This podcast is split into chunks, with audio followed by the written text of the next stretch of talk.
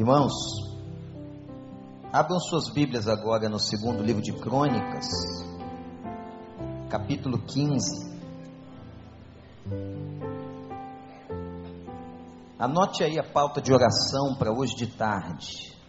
Diz que o culto vai continuar. Eu queria ver você aqui. Esse domingo é muito especial para nós. Nós tivemos três momentos de oração hoje de manhã. E vamos ter três momentos à tarde. Nós vamos orar pelos grandes eventos. A Copa do Mundo, as Olimpíadas. Eu estou com a camisa do movimento Homem Brasil, movimento interdenominacional que está acontecendo no país. Já tivemos uma manifestação em Copacabana. E pretendemos fazer muitas coisas até a Copa e depois as Olimpíadas. Nós vamos ainda orar hoje à tarde pelas leis que estão tramitando no Congresso, especialmente sobre o problema do homossexualismo. Nós vamos orar ainda pela onda de violência hoje à tarde. Não sei se você sabe, a violência do nosso bairro cresceu bastante. O número de pessoas aumentou e bandidos em fuga da, dos lugares onde tem as UPPs, as unidades de polícia pacificadora, assaltos relâmpagos, sequestros. No terceiro momento, terceiro culto, nós vamos orar pela igreja e sua relevância na sociedade. E vamos levantar um clamor pelos jovens e adolescentes, hoje à noite. Vamos orar por essa praga chamada dependência química, o crack, a cocaína. Essa é a nossa agenda de oração. Mas na minha devocional com o Senhor, pensando e pedindo a Deus um texto para entregar à igreja. Deus me deu uma história que está aqui. E se você pegar e virar suas, as páginas da sua Bíblia, um pouquinho antes de 2 Crônicas 15, tem 2 Crônicas 7, 14. Vejam que contexto interessante. Se meu povo que se chama pelo meu nome se humilhar, orar e buscar a minha face, e se afastar dos maus caminhos dos céus, o ouvirei, perdoarei seu pecado, e o que, igreja? Sararei a sua terra. Logo depois vem um homem, um governante, que resolveu colocar isso aqui em prática. Eu estou falando do rei Asa. E eu quero te convidar que leiamos esse texto. Por isso será uma conferência. Eu vou começar agora, nós vamos continuar de tarde e terminar de noite a reflexão desse texto.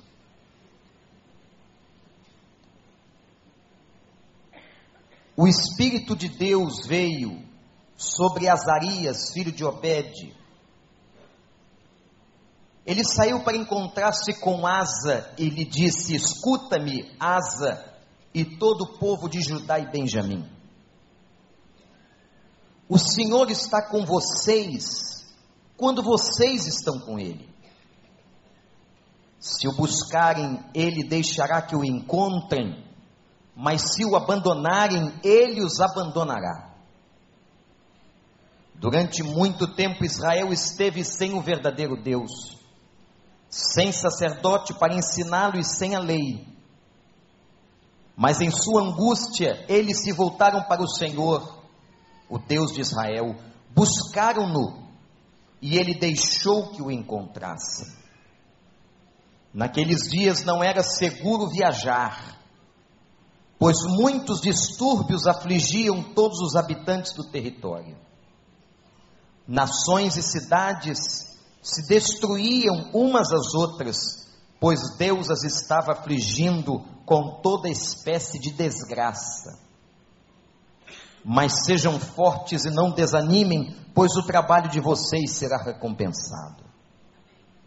assim que ouviu as palavras e a profecia do profeta Azarias, filho de Obed, o rei Asas encheu-se de coragem, retirou os ídolos repugnantes da, de toda a terra de Judá e de Benjamim, e das cidades que havia conquistado nos montes de Efraim, e restaurou o altar do Senhor, que estava em frente do pórtico do templo do Senhor. Depois ele reuniu todo o povo de Judá e de Benjamim, convocou também os que pertenciam a Efraim, a Manassés e a Simeão, que viviam entre eles, pois muitos de Israel tinham passado para o lado do rei Asa, ao verem que o Senhor, o seu Deus, estava com ele. Eles se reuniram em Jerusalém no terceiro mês do décimo quinto ano do reinado de Asa. Naquela ocasião sacrificaram ao Senhor setenta, setecentos bois e sete mil ovelhas e cabras do saque que haviam feito. Fizeram um acordo de todo o coração, de toda a alma, de buscar o Senhor, o Deus dos seus antepassados. E todo aquele que não buscasse o Senhor, o Deus de Israel, deveria ser morto. Gente simples ou importante, homem ou mulher, fizeram esse juramento ao Senhor em alta voz, bradaram ao som de cornetas e trombetas, e todo o povo de Judá alegrou-se com o juramento, pois o havia feito de todo o coração. Eles buscaram a Deus com a melhor disposição, ele deixou que o encontrassem e lhes concedeu paz nas suas fronteiras. O rei Asa chegou até a depor sua avó, Maaca, da posição de rainha mãe, pois ela havia feito um poste sagrado repugnante. Asa derrubou o poste, despedaçou e o queimou no vale de Cedron.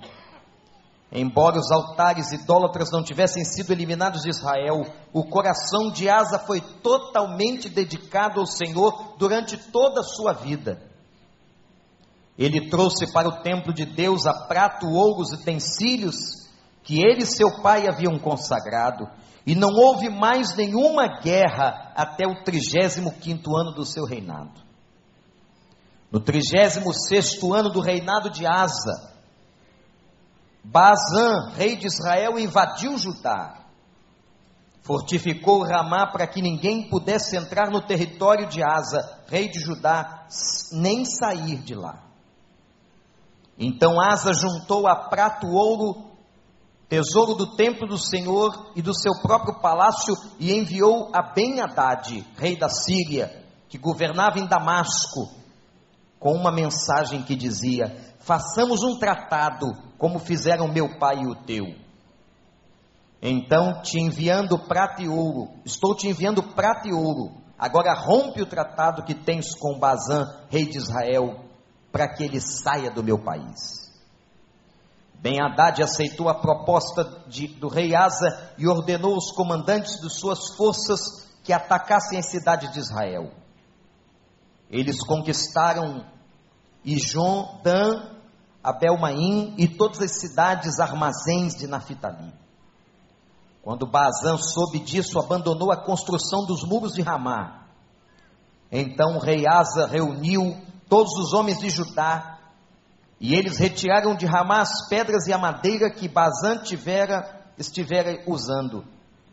E com esse material, Asa fortificou Jeba e Mispá. Naquela época, o vidente Anani foi dizer a Asa, rei de Judá: Por você ter pedido ajuda ao rei da Síria, e não ao Senhor seu Deus, o exército do rei da Síria escapou de suas mãos. Por acaso os etíopes e os líbios não eram um exército poderoso com uma grande multidão de carros e cavalos? Contudo, quando você pediu ajuda ao Senhor, ele os entregou em suas mãos, pois os olhos do Senhor estão atentos sobre toda a terra para fortalecer aqueles que lhe dedicam totalmente o coração. Nisso você cometeu uma loucura De agora em diante terá que enfrentar guerras. Asa irritou-se com o vidente por causa disso. Ficou tão indignado que mandou prendê-lo. Nessa época, Asa oprimiu brutalmente alguns do povo. Os demais acontecimentos do reinado de Asa, do início ao fim, estão escritos nos registros históricos dos reis de Judá e Israel. No 39 ano do seu reinado, Asa foi atacado por uma doença nos pés. Embora a sua doença fosse grave, não buscou a ajuda do Senhor, mas a ajuda dos médicos. Então, no quadragésimo primeiro ano do seu reinado, Asa morreu e descansou com seus antepassados. Sepultaram-no no túmulo e ele havia mandado cavar para si na cidade de Davi. Deitaram-no num leito coberto de especiarias e de vários perfumes de fina mistura e fizeram uma imensa fogueira em sua honra. Que o Espírito de Deus nos abençoe. Eu espero que o Espírito Santo possa dizer alguma coisa para você. Porque momentos atrás, Deus havia dito: se este povo que chama pelo meu nome, este povo que diz que é meu,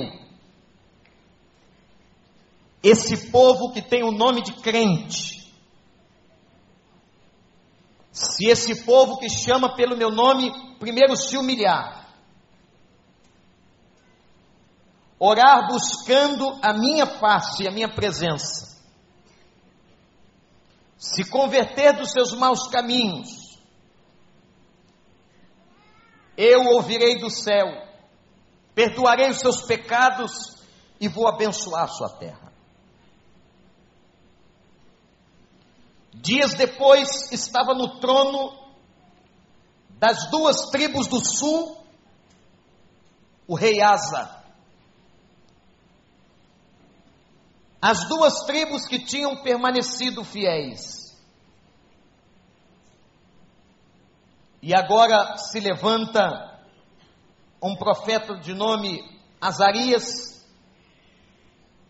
vai até o rei, porque cada rei reina ao lado de um profeta, dado por Deus. E Azarias profetiza: Percebam que primeiro a mensagem chega para a autoridade, chega para o líder, chega para o governante.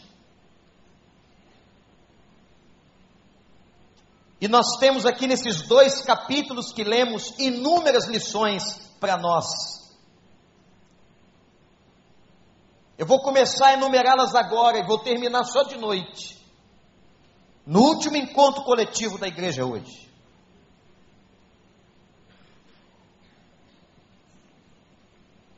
A primeira coisa que Deus está dizendo para nós, guarde no seu coração,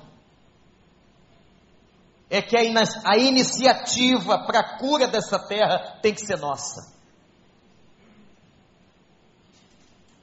No versículo 2 ele diz assim: Se vocês buscarem, se vocês me buscarem, eu me deixarei encontrar.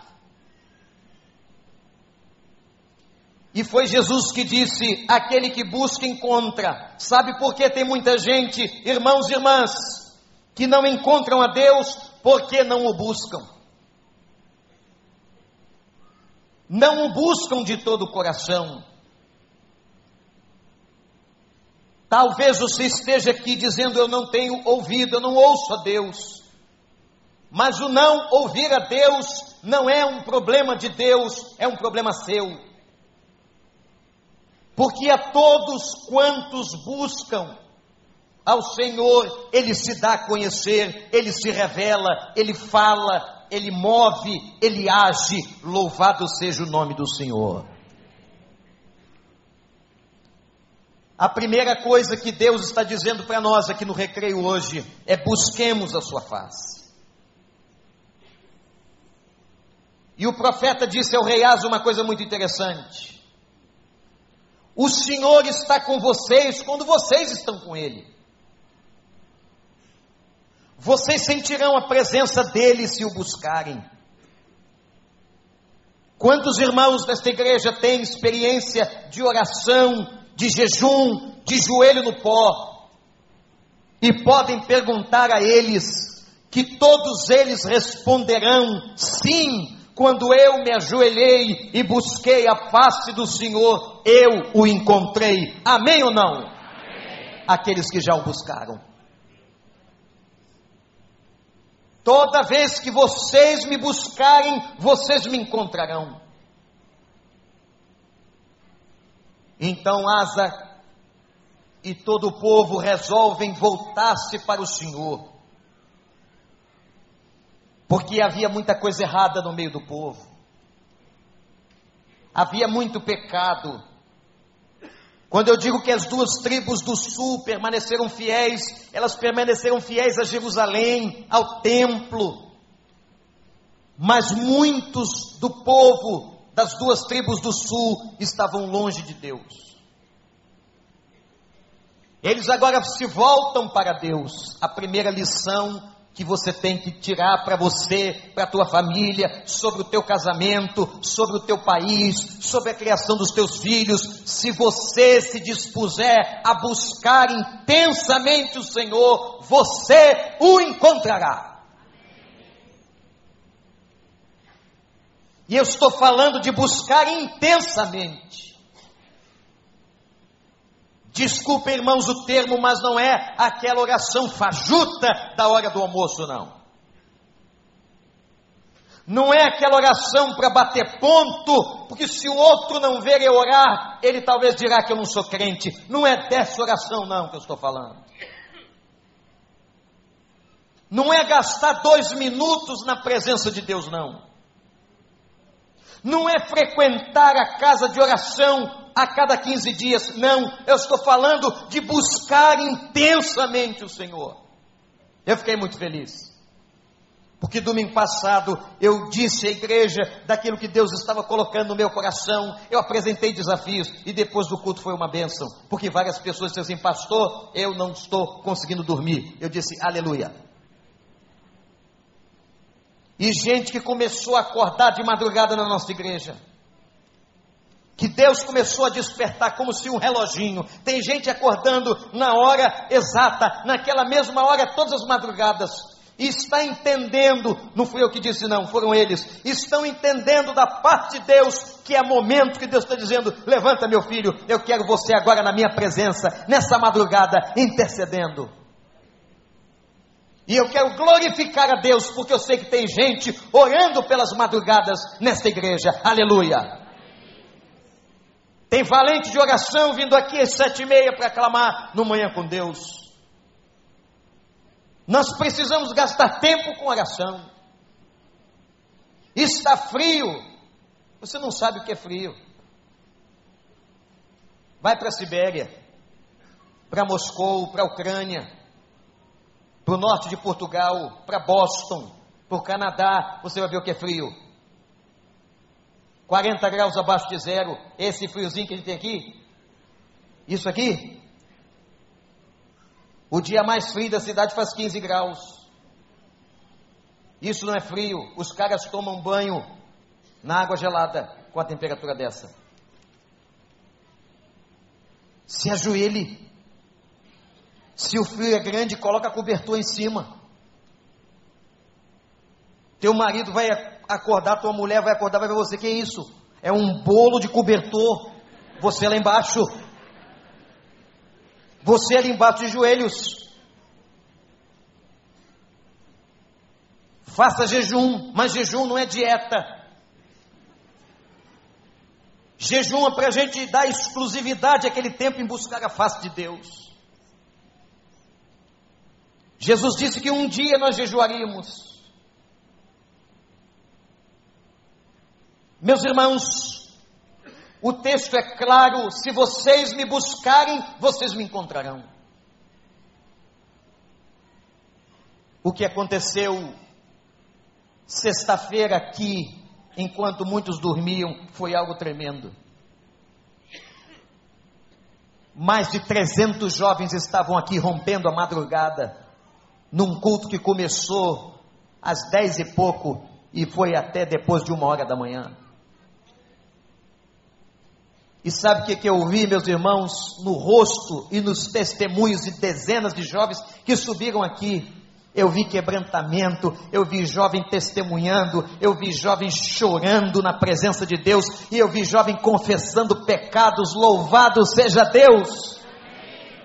É isso que nós queremos, mas isso só prosseguirá se nós entrarmos com eles nesta batalha de oração. Não adianta ficar criticando a nova geração, nós temos que colocar os joelhos no chão por eles.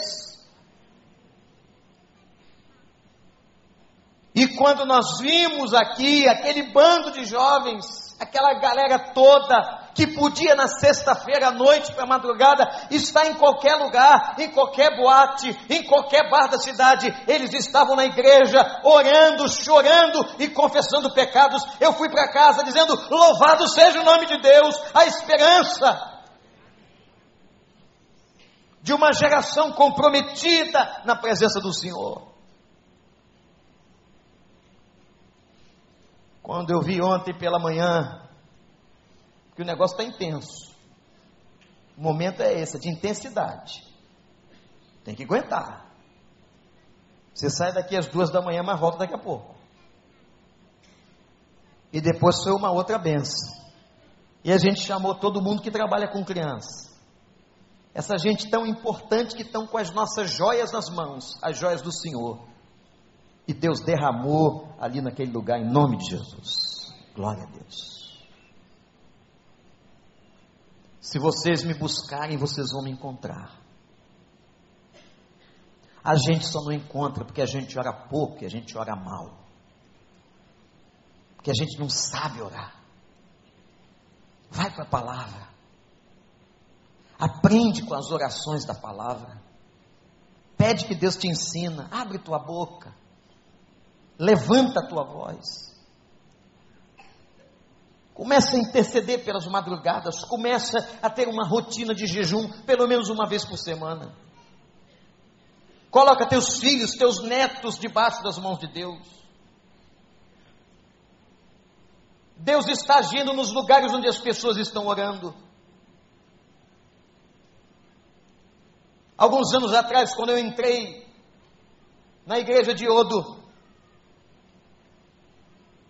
a maior igreja do mundo na Coreia do Sul, que naquela época tinha um milhão de membros, um milhão de membros numa igreja, uma. Não estou falando da denominação, não, estou falando de uma igreja. Eles agora tiveram que abrir umas congregações, abriram novas igrejas, espalharam pela cidade de Seul. A igreja diminuiu um pouquinho, está com 700 mil. Mas eu já soube que já está crescendo de novo. O culto de quarta-feira ia começar às 20 horas. Nós chegamos mais cedo porque íamos ter um encontro com os pastores da igreja para saber qual é o segredo. Qual era o segredo de uma igreja que se multiplica de uma maneira geométrica, de maneira tão abençoada, que faz um impacto e traz um impacto em toda a cidade. Quem nos recebeu foi o prefeito da cidade. Impactado com o evangelho, recebeu a nossa comitiva de crentes que chegaram à cidade de Seul, na Coreia. Nos levou para um almoço.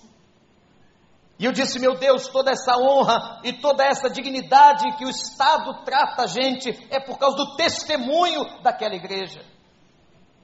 É por causa do respeito que eles têm àquela igreja testemunho de uma igreja relevante. Conheci os asilos para idosos que a igreja tem, as casas de repouso, conheci os orfanatos. Uma igreja dessa, uma igreja grande, pode fazer coisas tremendas. Teve uma igreja em São Paulo, eu estava presente no testemunho, eu vi, ninguém me contou o pastor contando para um grupo de líderes. A igreja está fazendo algo tão relevante. E quando a igreja está fazendo algo tão relevante, aí é que Deus abençoa mais. É aquela história do talento: eu te dei cinco, me traz dez, eu vou te abençoar. Agora, quando você recebe um, volta com aquele um que tem medo, não tem fé, não tem coragem. Ele repreende você na parábola do talento. E aquela igreja fazendo uma diferença. E o pastor tinha um sonho, ficava quietinho com o sonho dele, porque a gente é assim. Tem coisa que a gente não conta para ninguém. Porque a gente fica achando que a gente está ficando maluco. Será que isso é coisa da minha carne, da minha cabeça? Mas lá no coração ele pensava assim: poxa, o que está acontecendo hoje com a sociedade é um ataque aos valores da família e das crianças. Já pensaram se nós tivéssemos dezenas e dezenas de escolas com valores cristãos e bíblicos? O pastor pensando sozinho. Porque a base da formação de uma criança é educação. Se nós tivéssemos escolas, imaginem, 5, 10, 20, 50, 100 escolas com fundamentos bíblicos, passando Bíblia para as crianças. Além de todo o ensino, passando os valores, você pode passar valores de várias maneiras. Há várias maneiras que se passa valores. Ele começou a sonhar. E tudo começa no sonho. E quando esse sonho vem de Deus, Deus abençoa. No outro dia ele recebeu um homem, um empresário recém-chegado na igreja, convertido mesmo, e quando o cara converte mesmo, converte tudo, e até o bolso dele. E chegou para o pastor e disse: Pastor, olha o que o homem disse, sem saber de nada que estava na cabeça do pastor. Essa igreja é tão importante nessa cidade, a gente tinha que ter aqui uma escola com valores cristãos. O pastor começou a rir dentro dele. Né? Tínhamos que ter uma escola que formasse as nossas crianças com valores da palavra, com testemunho, dando todas as matérias do MEC, mas também passando todos os valores de Deus de uma maneira mais forte, porque essa turma está aí fora. Eles não estão com a mensagem subliminar, não. Eles estão falando direto. Agora a grande moda é dizer para as crianças que não existe mais gênero. Estão querendo ensinar nas escolas que não tem mais homem e mulher, que isto é uma escolha, que você nasce ser humano e você escolhe. A aniquilação do que Deus fez em Gênesis. Ele fez macho e fêmea, mas estão dizendo por aí, e daqui a um tempo você vai se surpreender, porque o seu filho vai chegar em casa e dizer o seguinte: não, eu sou um ser humano, uma pessoa, o sexo eu escolho.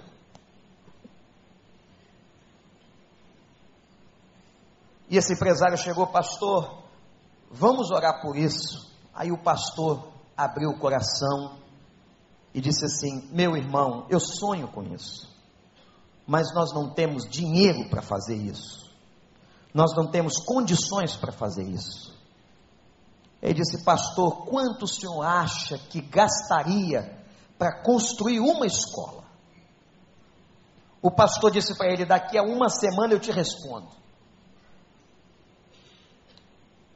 O pastor foi, fez os cálculos, chamou os engenheiros, fez um, uma previsão orçamentária e disse àquele irmão no domingo seguinte: Irmão, fiz aquele levantamento, não é mole não. Nós vamos gastar uns 6 milhões. O homem disse: Pastor, o senhor providencia só a contratação dos professores e toda a parte legal junto ao Estado. O dinheiro vai estar na conta da igreja essa semana a escola já começou a ser construída para a honra e glória do Senhor, eu vi. Você pode glorificar a Deus? Aí eu comecei a orar, será que não tem isso lá no recreio não, senhor? Não é possível, aí eu, aí eu, entro, aí eu aí eu vou brigar com Deus lá num canto. Senhor, como é que é?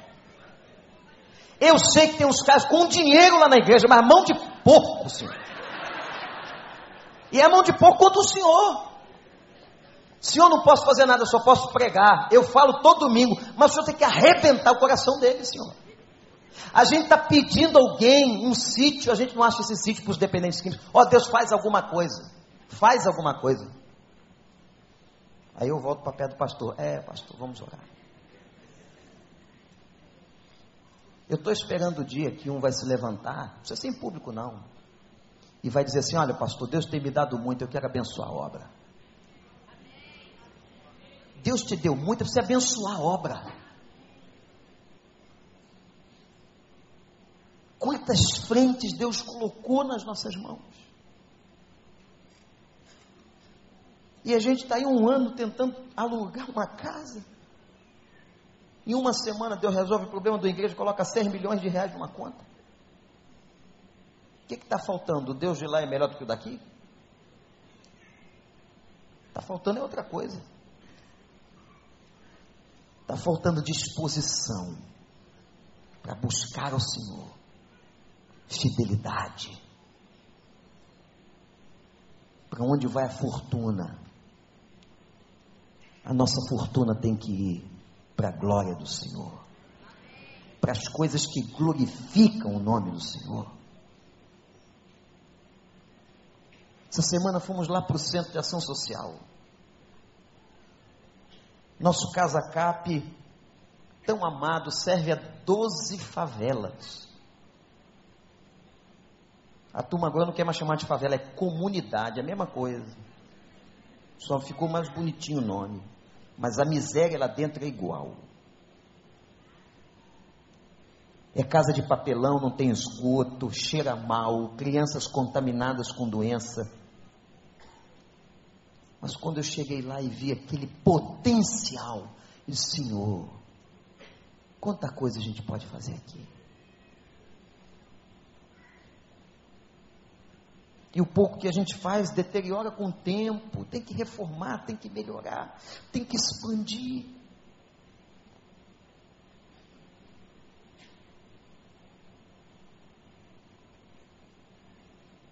Se vocês me buscarem, eu me deixarei ser encontrado.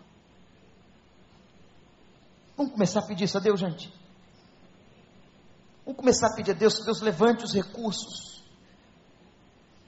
que Deus coloque pessoas aqui que sirvam o Senhor com seus bens, que abram seus cofres para abençoar a obra.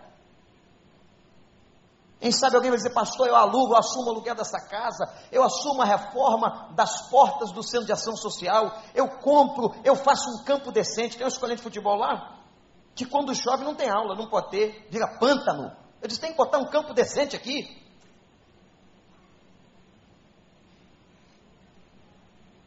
Mas quando eu chego para os matemáticos aqui, e eles estão no papel deles, os administradores dizem, pastor, mas não tem dinheiro. Eu falei, mas também não tem fé. É muito fácil fazer uma obra na igreja com dinheiro em caixa. Eu quero ver fazer pela fé. É assim que se faz obra de Deus. Foi assim que esse templo foi construído, foi assim que esse terreno foi comprado, foi assim que as propriedades da Genário de Carvalho foram adquiridas. Quando a igreja teve fé, ousadia, visão, entendeu? Se buscarmos o Senhor, o Senhor vai responder. Agora, se nós ficarmos sentados achando, não, primeiro tem que juntar. Quem faz isso é a empresa lá fora. Aí é mole, chupeta, mamão com açúcar. Esperar juntar o dinheiro para fazer, não vai fazer nunca. Mas os valentes do Senhor que tem fé, eu estou conclamando esses valentes, vamos tomar essa bandeira, vamos em frente, Deus tem grande obra para nós, o Casacap tem que crescer, o nosso centro de ação social tem que crescer, o nosso trabalho com a dependência química tem que explodir, nós temos que fazer uma obra de relevância nessa sociedade. Quem está comigo, diga amém.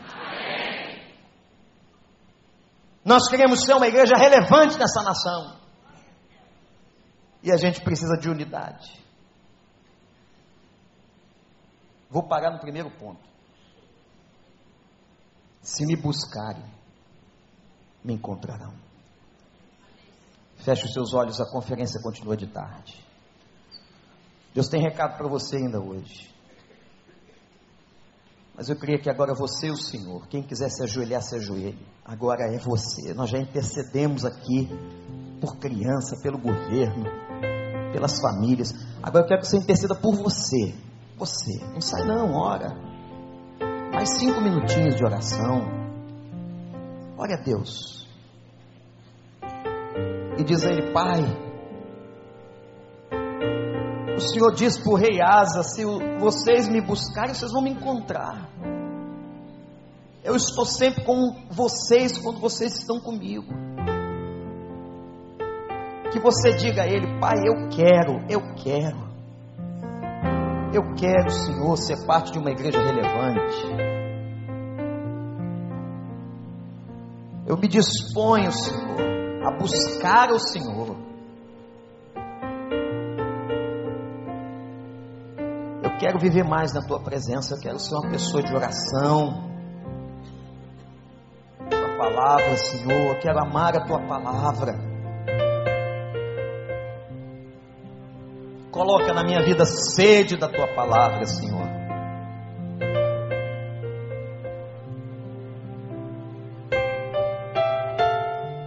Faz aí, meu irmão, minha irmã, um voto com o Senhor de fidelidade, de compromisso, de vida de oração. Faz um voto com Ele, de entrega,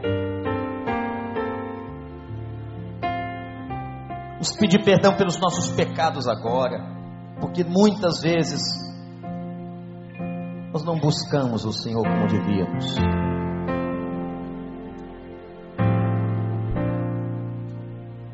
Obrigado por essa manhã.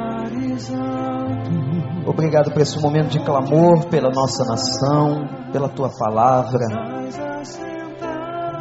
Que nós continuemos aprendendo o que o Senhor fez em Israel, o Senhor pode fazer aqui. Toca o coração de cada pessoa, Pai. Santifica-os na tua palavra. Consagra, Senhor. Dê graça. Abençoa. Traz um avivamento, um despertamento a cada coração. E que haja consagração nas famílias da tua igreja em nome de Jesus.